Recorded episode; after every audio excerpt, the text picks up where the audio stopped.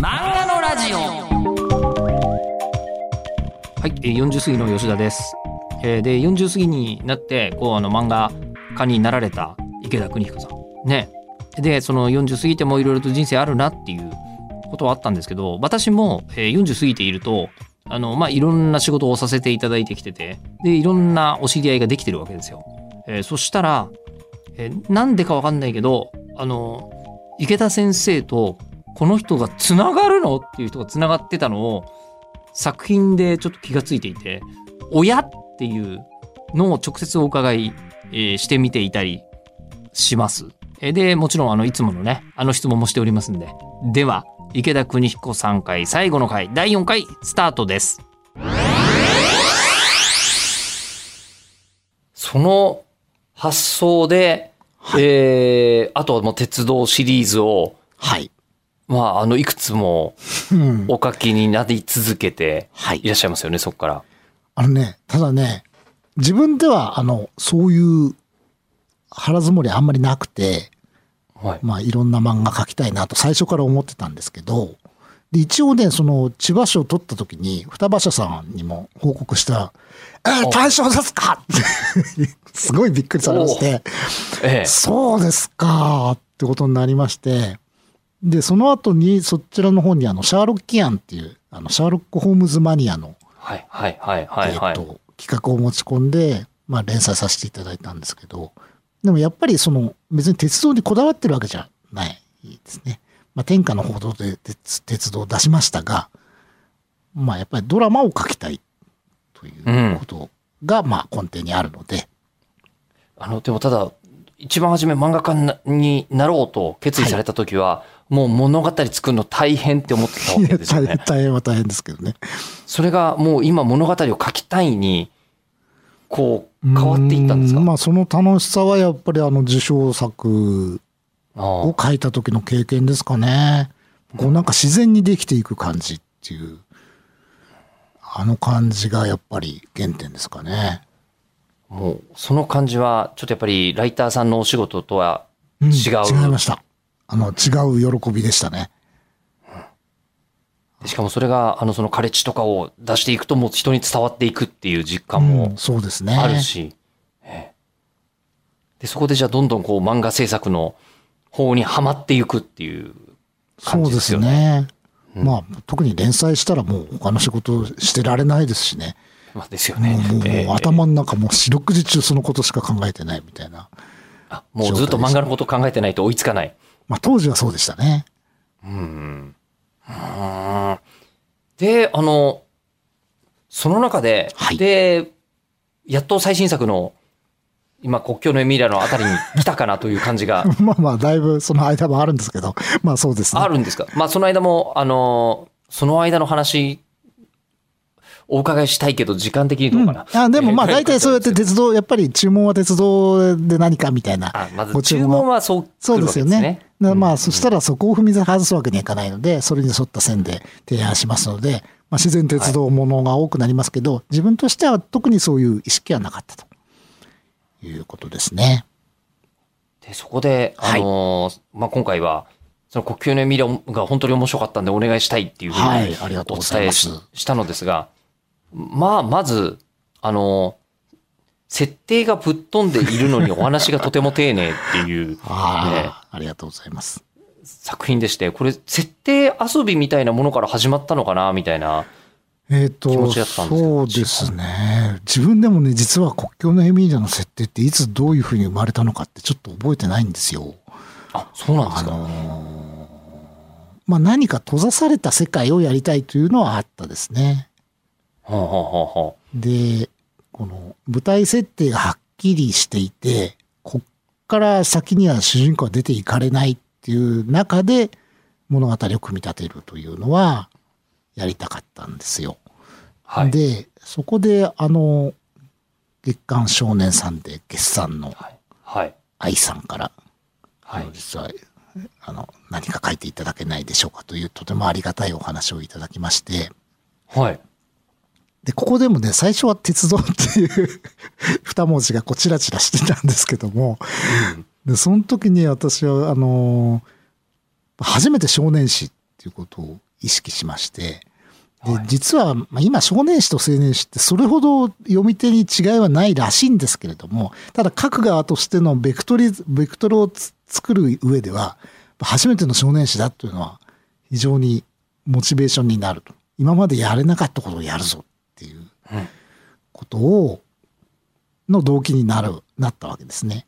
でその時にその先かとかわかんないんだけど国境のエミリアの設定が出てきたんですよね。あのーまあ、鉄道のディティールも物語にいっぱい盛り込まれてますけど、はい。あの、どちらかというと、共産圏とかはい、ソ連とか好きな方って、はい。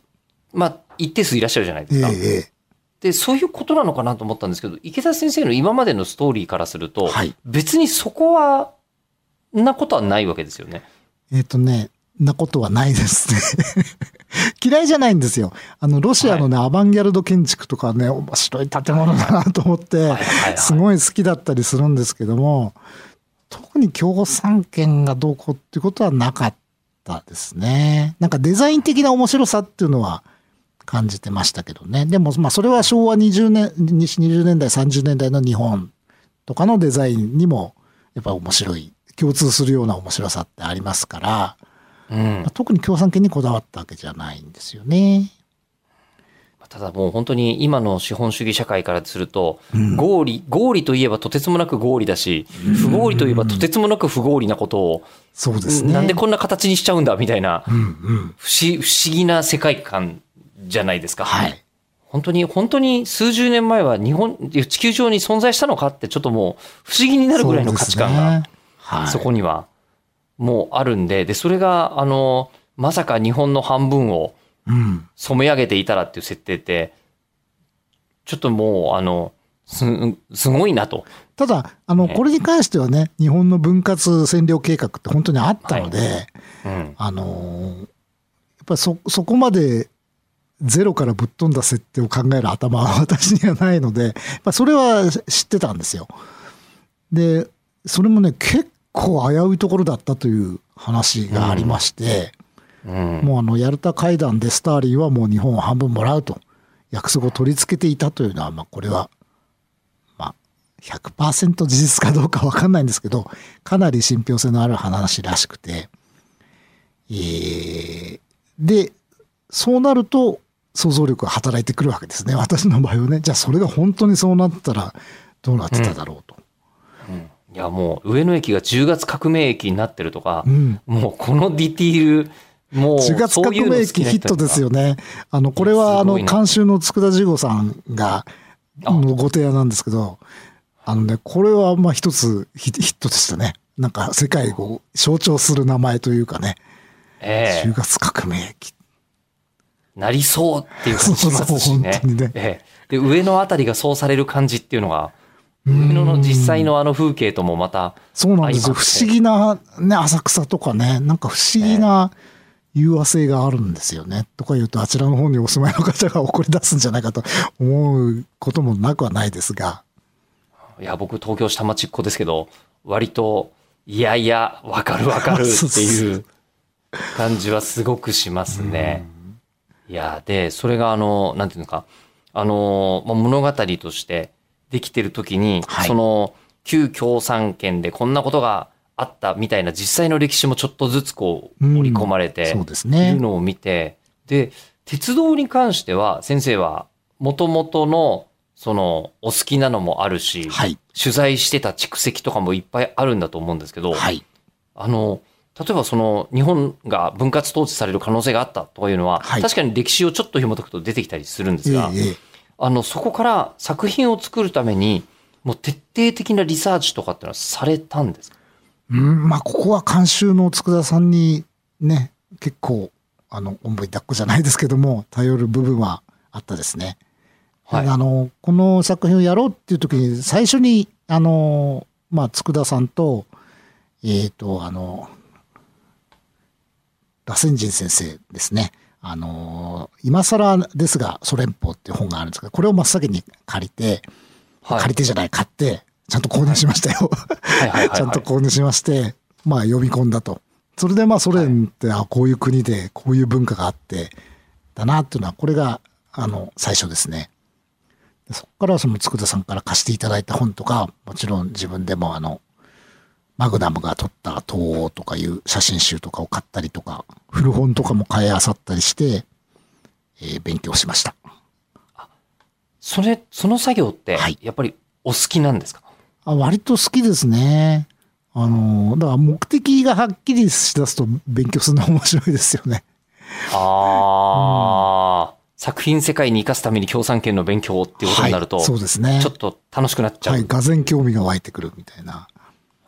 確かに何の目標もなく、じゃあちょっと昔のソ連のことを調べてって言われてもなって感じしますね。まあそうですね。だ例えば昔の地下鉄、あのーモスクワの地下鉄とかすごい豪華で、これは防空壕にな,、もうなるはずだったんだみたいな話とかは断片的には面白いなと思いますけど、こう俯瞰的にね、それがこういうふうにもえー紐付けられてってことは、やっぱりなんか目的がないと頭に入ってこないところはありますね。いやーで、あの、まあそこから本当に一話一話、僕はあの初期の美味しんぼを読んだ時みたいな感動を。得つつ拝読してるんですけど、本当に、本当に物語の味が濃いっていうありがとうございます。毎話毎話味わわせていただいているのですが、で、ちょっと意外な反応を一個、はいあの、見つけまして、僕はあの、沖井礼二さんというですね、はい。はい。あの、ミュージシャンの方とちょっとお付き合いがありまして。あ、そうなんですか？あそうなんです、そうなんです。沖井さんそれは、。それは、あ、まあ、はい昔から。いえっ、と、以前からそうですね。あのですね、あの、竹達彩菜ちゃんっていう声優さんがいまして、えええその声優さんが音楽活動を始めるときにえ。、はい。お沖井さんがかなり全面的に音楽のご協力をされて、で、僕、あの、自分の趣味の中に一つ、渋谷系の音楽が好きっていうのははい。ちょっとあってですね、はい。あの、そこと、あで、まあ、アニメとか漫画のあの仕事ばっかりさせていただいてて、声優の竹達さんとお付き合いがあって、はいはいで竹達さんがデビューした時に、沖井さんって思って、はい。心の底からびっくりして、ラジオでいや、沖井礼二がいかにすごいかっていうのを竹達さんに、ポカンとしてる竹達さんにした みたいなところからお付き合いがあって、あ、そうなんですね。10年ぐらいあるのかな、今。うんうんまあ、みたいな、はい。あの時に、こあの、沖井さんの、あの、今やってらっしゃるですね、えーあの、 TWEEDEES っていうバンドがあるんですけど、いや、もうそれは差し上げてますけど。ええ今、 TWEEDEES が、あの、国境のエミーラとコラボって言って、ちょっと待ってと思って、なんで、あ、そういえば、沖井さん、ただ、ミリタリーっぽいものお好きなんだよね、うんみたいなのはあったんですが、まさか繋がると思ってなかったこと繋がってびっくりしたなんか、んですが。なんか大変なことですよね。私も、大きいさんとは、6ヶ月ほどのお付き合いですが。あ、最近なんですか？そうなんね、ツイッター上ではね、なんか、はいはいいろんなことから、なんか、あの、やりとりが始まったんですけども。はい。で、まあ、そのご縁でツイディス聞き始めて、はい。あの、すんごい気に入って、はい本当にね、もう洋楽ばっかり、まあ、あの仕事中洋楽、あの音楽かけるときは大体洋楽ばっかり、しかも昔のばっかりだったりしたんですけど、はいあ、でも今日本にこんな、こんないいのあんなっていう感じの、もう大ショックを受けましたね。で、まあ、シンバルズとかもね、もはい。う遡って聞いたりして、で、そうこうするうちに、いや、これなんか、あのね、沖井さんのね、またね、キャラクターが面白いんですよね。ライブとかの映像を見てると。ええなんか嬉しそうに喋ってる。この、この方と、あと、清浦さんも、あの、ビジュアルで、なんかね、素敵なビジュアルで、うん。あの、なんかこのお二人を漫画に出したいなうんと思ったのが、あいこまあ、始まりで、恐る恐る、あの、メールで、お伺いを立てましたらば、OK をいただきまして、はい。えー、なんかだっけ、5巻の最後の25話かな？はい。まあ、トゥイーディズ大活躍という回がはい。入りまして、はい。まあ、この中では、あの、沖井さんが西側から東側へ、その西側の音楽を届けるという、東側では禁止されているロックの音楽を届けるという、ちょちょっと直しますね。きっと、沖井さんは自分ではすごく嬉しい役回りだったと思いますい。やーなんかね、喜んで、なんか、この中では、じゃあビートルズを東側に伝えたのは、俺ってこと？みたいな反応されてまして、まあ、喜んでいただけたようでないようなんですけども、でそっから逆にね、なんかもう、イメージ、架空サントラというふうにおっしゃってましたけども、はい。はい。その名も国境のエミーリアというアルバムを作っていただいたりして、もう本当にもう夢のようですよ。もうこんな好きなミュージシャンの方に自分の漫画に当てて曲を書いていただけるなんていうのはね。でもそれだけ沖井さんに刺さる理由もちょっとわかるんですけど。うんなんかそうなんですね。ええで、まさに、はい。そのコラボレーションが、こう実現したわけじゃないですか。はいこれっていうのが、もう何か、経済的な理由があったわけではもちろんないし。そうなんですよ。あの、えおお互いの二次創作だなんて、お互いの二次創作ですよね。ええ。沖井さんもおっしゃってましたし、清浦さんもおっしゃってましたけども、今度の7巻の発売にも合わせてなんかニューシングルも聞かせて、先に聞かせていただきましたが、大変胸が切なくなるような哀切な、あの、ルーフトップラプソディという曲なんですけど、これはあの、ま、前回の国境の絵みたいなアルバムを作った時に、あの、トゥイディズが芋煮会という、う ことをやるうですね。あのーまあ、ファンの方はご存知だと思いますけど、用意どんでそのアルバムを聴きながら SNS 上で語り合うという回なんですけども、それに私も参加させていただきまして、でその時にその書き下ろしのイラストをどんどん SNS に投げ込むという係をやりまして、その中の一枚のイラストにインスピレーションを得たと、沖井さんはおっしゃってましたが、それに清浦さんが詩をつけていただいて出来上がった曲なんですけども、まあ、ぜひなんかね、作者自身も気がついてなかったようなエミーリアの一面をそこでこううん。書かれてるような感じがして、あまあ、まあ、これは聞いてのお楽しみということですね。聞いて読んでのお楽しみということだと思いますが。いや、でも本当に、あの、なんていうんですかね。40過ぎて 漫画家さんになられるっていう決断をしないと、はい。そういうことって起きなかったってことですよね。そう。だから、まあ、これは漫画描いててよかったなと思いましたね。あのね、その、ツイーティスが国境のエミリアですからね。まあ、反面、あの、渋谷系のね、ポスト渋谷系のおしゃれなイメージを、私が一人でぶち壊してるような気がして大変 気が咎めるんですけどね。いやいや、まあ全然あの、むしろ渋谷系好きな人は気づいてますよ。そうなんですかね。逆にこういうことだったっていう。のが、あの、本当僕好きだったからこそ思いますけど、うんね、わざと、なんていうんですかね、あの、おしゃれに見られたいようなふりをして、本当は誤解されたい人たちみたいな、あものなんで、えー よくわかんないけど、言い方難しいですけど、今度、大木さんに聞いてみますね。沖井さんはシンバルズ作る時におっしゃってたのは、可愛くて意地悪なバンドをやりたい、音は楽をやりたいっていうふうにおっしゃって始めてたのを僕は気づいて、あ。で、その声優さんのココラボするときに、あまりにもぴったりなキャスティングをお互いがしてきたので、なるほどね。これを考えてただものじゃないなと思ったら、ただものじゃない人がやっぱりディレクターやってたんですけど、すごい人そして、で今回はディレクターがいらっしゃる形じゃなくて、はい。SNS が自然につないでこうなっていらっしゃるっていうのをそうなんです。見て、とんでもないなと。まあ、まあ、ねご本人の承諾だけは取ってるんですけども、勝手にやらせていただいている。あちらも、あの、本当に自然に自分の中から湧き出ているものを形にしていただいている。そこはまた嬉しいですよね。あの、なんでその30歳の時に、あの、こう、イラストレーターとして身を立てようと思い、はい。そして、で、今、それぞれなぜかっていうのは、その局面はお伺いしましたけど、はい。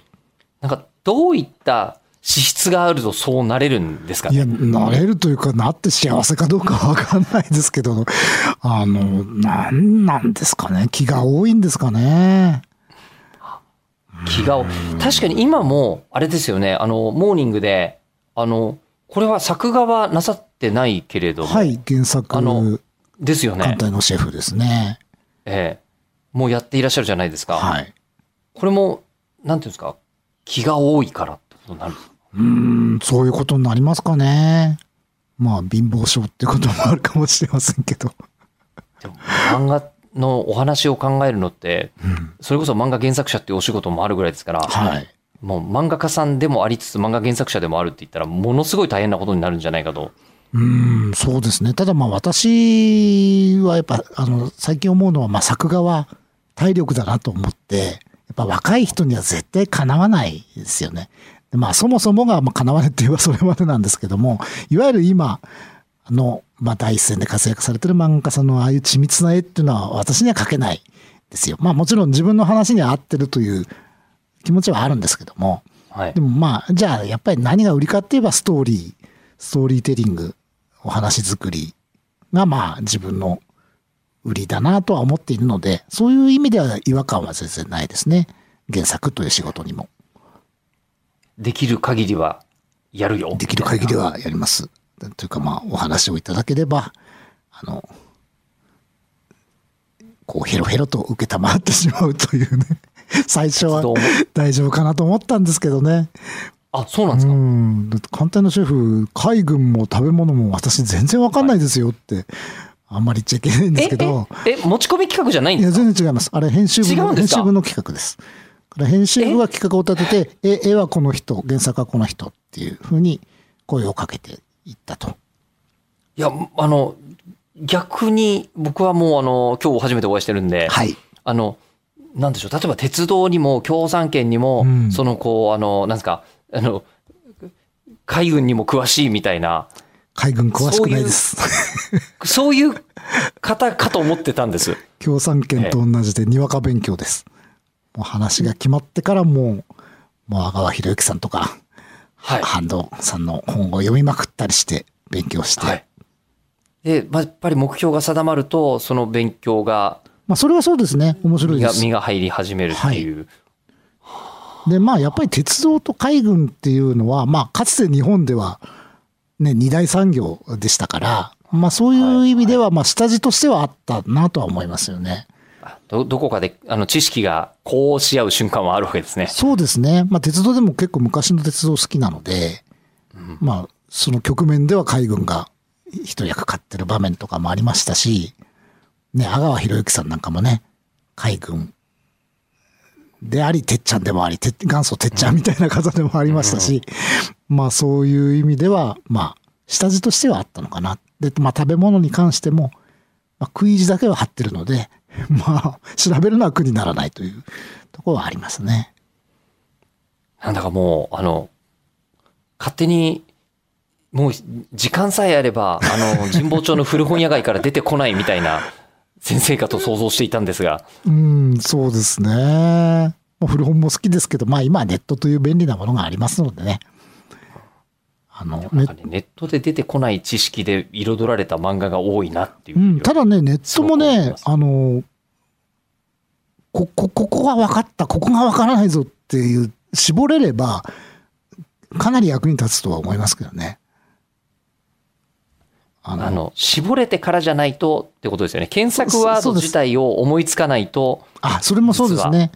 使いこなせない。なんかあちこち行ってる間に全然関係ない動画見てたりとか、気がつくと、もう夕方だみたいなことになりかねないので、まあそこは使いようだとは思いますけども。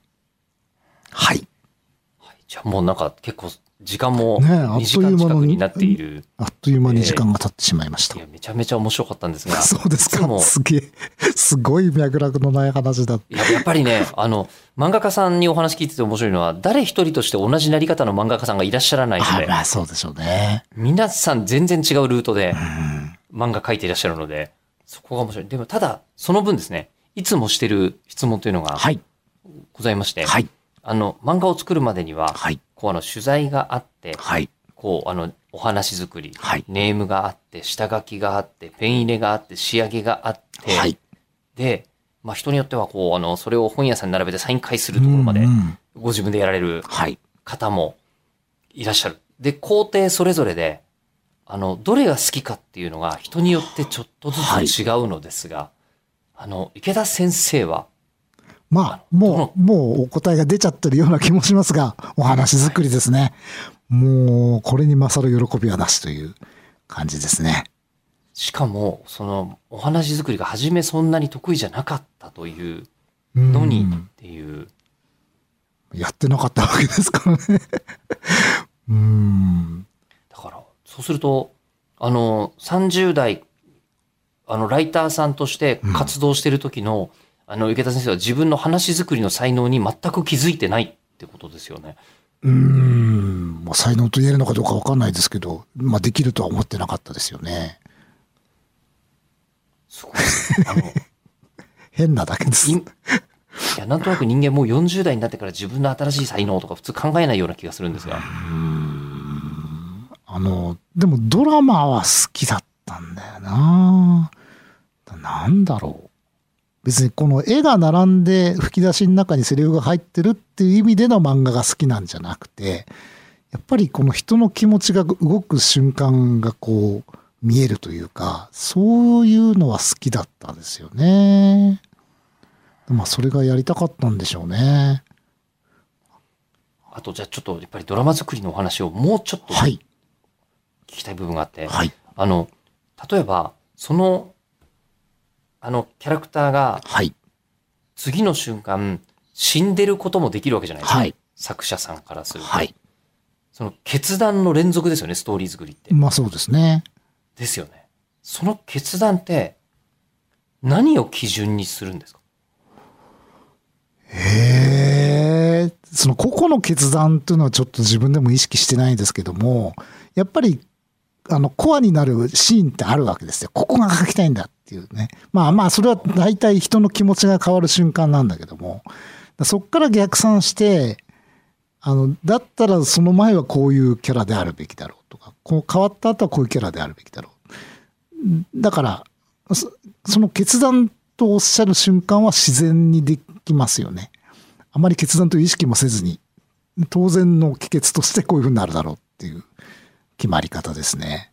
じゃあ、まずはその話作りの中でも、はいここが決めシーンなんだよっていう、うん。もう一つがバンと浮かべば、あとはもう論理的に並んでいくみたいな。そうですね。それに近いです。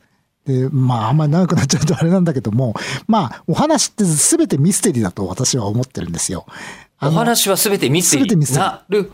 はあ、はあ、あの、もうジャンルとしてミステリーというジャンルはありますけれども、お話というのはミステリー。で、もうページ、次のページでどうなるんだろうっていうのもミステリーだし、お話全体としての構成もミステリー。だからその核になるミステリーとそれを解く鍵っていうのが、まあ、どのお話も最初に探すものですね。それで言うと、あの、人生における最大のミステリーって、なんでこんなに鉄道好きなんだろうっていう。それはちょっと答えがないミステリーになっちゃうかな。だかと、おだからこう、鉄道を追っかけ続けられるんじゃないですか。まあそうですね。そうかもしれない。先ほどそれをシステムっておっしゃいましたけど、うん。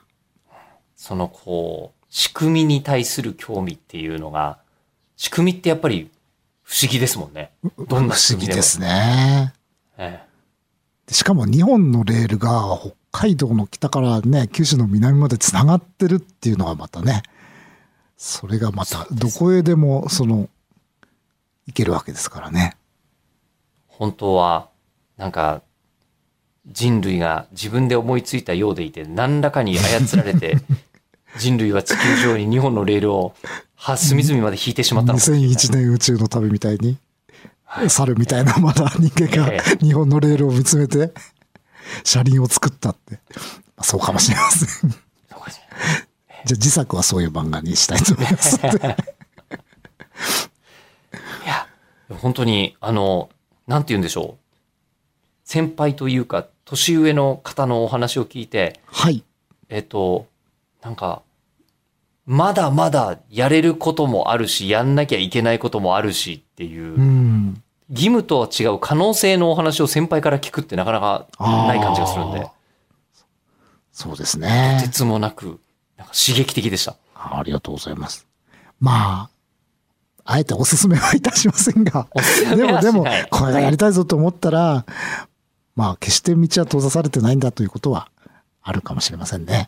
はい。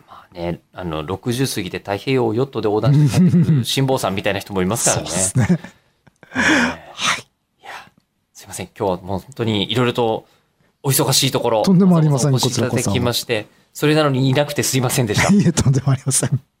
ありがとうございました。いつかまた、あの、あぜひちょっと直接お目にかかる機会もあるのではないかと思いますが、はいはい、ありがとうございましたよろし。くお願い。あ、おきいさんいるところで飲み行ったりとかできますあ、そうですね、本当に。ねあじゃあ、おきさんサイドからお声かけさせていただくかもしれません。はあ、おきいさんに、おきいさんに LINE しときます。い、よろしくお願いします。はいありがとうございました。ありがとうございましたいやー話、ストーリーというのは全てミステリーだと。うん、で、話の格ができれば、うん。